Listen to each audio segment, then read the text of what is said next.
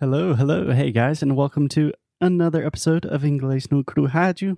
My name is Foster, and as always, I am here with Alexia. Hello, everyone, and welcome to another episode. How are you doing today, Alexia? Um, here is extremely hot these days, but it's not like ah, you're a carioca, you can handle that. No, I can't. I can't because it's a different type of heat, completely different type Mhm. of heat. Yeah, it's pretty hot here as well. Can I give you a quick tip, Alexia? Uh huh. So, a lot of times you say, here is pretty hot. But the correct way to say that is, here it's pretty hot. Here So, it's it is. Yes. So, it is the contraction of it is. okay. Does that make sense? Yes, yes, it does. Okay. um and that's it so we are well i am recording from our apartment here in porto i have a three months old dog looking at me like what are you doing why are you doing this why why aren't you with me and my dad is really next to him taking care of him so let's see how it goes Yeah. Alexia is in Portugal with a little puppy and her dad. That can be difficult. I am in Spartanburg, South Carolina with my parents and a really bad tummy ache. that can be difficult Yeah. And we are recording remotely. So let's just see how it goes. it's gonna be fine so today we are talking about Today, we are continuing our conversation about different states in the United States because it's fun. I think people seem to like it. And today, we are talking about one of my all time favorite states in these great United States, which is which is North Carolina. North Carolina. Okay, can I start asking you why is one of your favorite states? Absolutely. So, just to be clear, I am from South Carolina. So, if you are imagining a map, and most Brazilians know where Florida is, the Carolinas are above Florida. And then naturally, South Carolina is to the south, and then North Carolina is on top of South Carolina. Okay? Yes. And just to be very clear again, I really love South Carolina, my home state, but I also really love North Carolina. Yeah. I love North Carolina as well. I don't know that much as much as you do. Yeah, so let me give you just a few reasons why I love North Carolina. First, it's in the south, in the southeast. I have a strong connection with the south and southern culture, but there can also be a lot of bad or complicated things about the south. And North Carolina is a little bit more progressive, a little more modern, has more modern cities, a lot of great universities and nature. So you have everything that's great about the South without mm, some of the the bad stuff. Without of the bad stuff, which would be Yeah, I mean, there's still tons of racism, but specifically when I'm thinking about South Carolina, not only is there a lot of systemic racism, but there's also a huge lack of education. There is a lack of infrastructure. South Carolina is one of the poorest states in the United States. So, North Carolina has a lot of benefits from just being a little bit more modern and having more money, to be honest. okay. Okay. It's clear enough. Thank you. Okay, so let me ask you a question now, Alexia. So, you know North Carolina relatively well. You've been to a bunch of different cities in North Carolina. Can you tell me which cities you visited in North Carolina that you remember at least? Um okay, so Raleigh, Okay, we got one Raleigh, the capital of North Carolina. yes. Asheville, Asheville, that's two. Um, Charlotte. Charlotte, which is not Charlotte. Charlotte is Charlotte. Yes. Charlotte. Um, what else? Think about Chris Gethard, Ah, Wilmington, Dawson's Creek. Yes. Wilmington, apparently where they filmed the TV series Dawson's Creek, Yes. which Alexia is enjoying right now. Wilmington, it was awesome. It's like um it's like Charleston, but it's smaller, and we can talk about it later. Well, we already talked about it. We have a full episode about it. Yeah, I think we have a full episode about Asheville, about Wilmington. I'm not sure if we recorded an episode about Raleigh. No, because I had to leave like in two days, remember, because of the um, snow storm. hmm Yeah.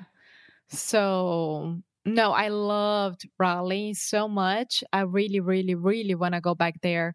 And then I remember that we took the car and went to Duke, which has a Duke University, and the uh, Chapel Hill as well. Yes. So Duke is in a small town called Durham. And then Chapel Hill is a city and also where the University of North Carolina is. Yeah. Yeah. Well, Duke University is like Hogwarts. It's so amazing. Yeah. And okay.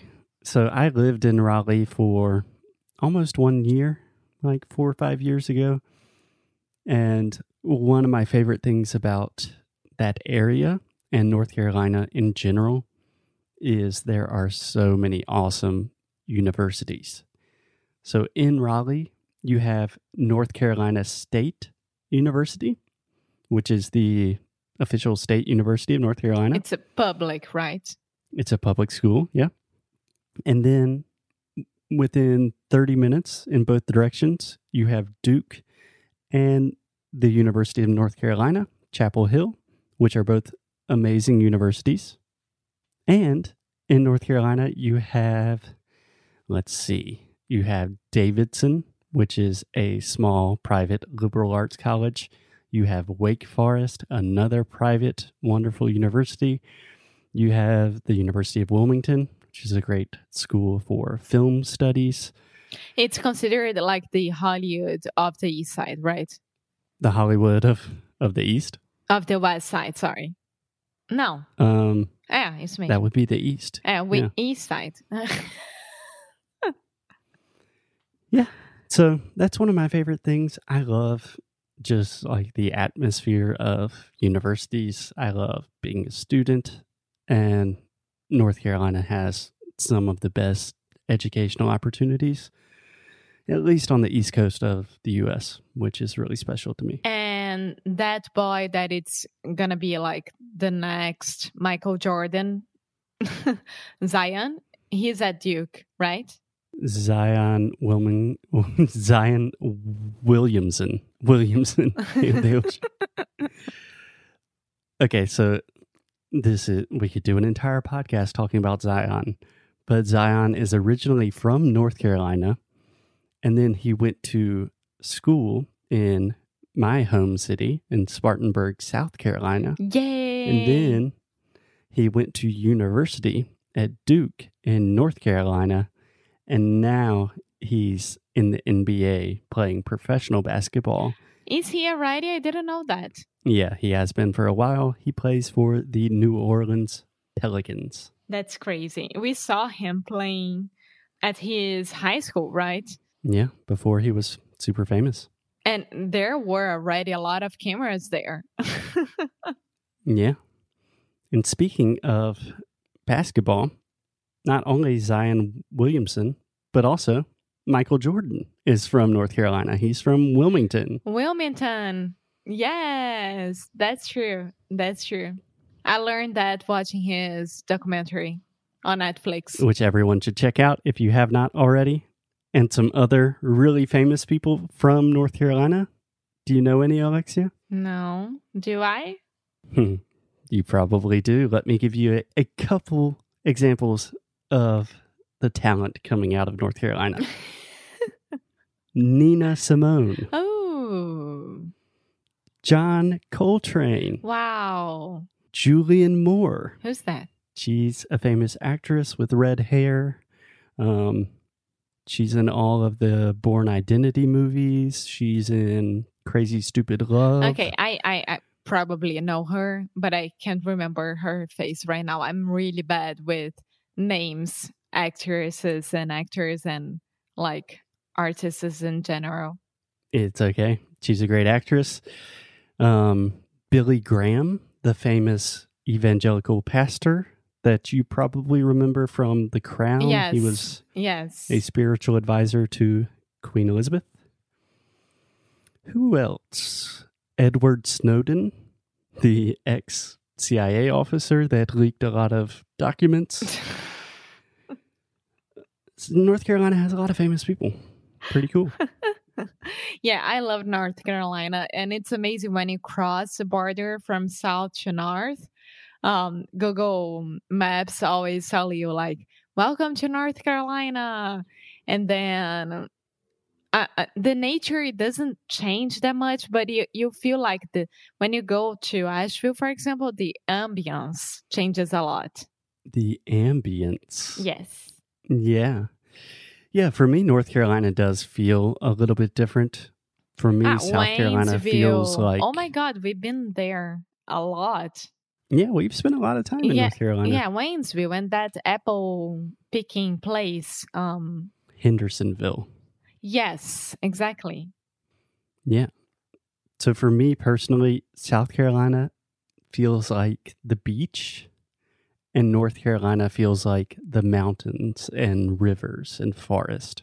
Mm, yeah, maybe. I don't know. I don't know. M- Yeah. Maybe I feel that North Carolina is a little bit more like young and Yeah. South Carolina, depending on where you're at, it's not. Yeah, I agree with that. That's probably true. So, just a couple of reasons why you should visit North Carolina when we can travel again. Number one, North Carolina has a lot of like diversity. It's a big state. There are a lot of different cities, a lot of really cool cities, and each of these cities has a lot of really awesome opportunities, cool places to study. The economy is growing a lot in North Carolina, a lot of jobs. There are a ton of Brazilians. A lot. Yes. And so for me, North Carolina is kind of perfect, where you get all of the benefits of living in a good part of the United States with a lot of opportunities, but it's not like New York or California. Like it's still a very authentic feeling place. Yeah, I, I, I like that as well, the way that you described it, because it makes sense. Um, I would love to spend more time North Carolina just exploring, especially Raleigh. I don't know why, but I, I feel a great connection with Raleigh, the same way that I feel a great connection with Greenville in South Carolina. Yeah, those are both awesome cities. Cool. Anything else to add about North Carolina, Alexia? No? All good. Okay, awesome. Well, thank you guys. I hope you liked learning about another state in the U.S., and we will be back tomorrow talking about another one of my favorite states. Yes, yes, we are. Thank you, Foster. Thank you. Bye bye. Bye.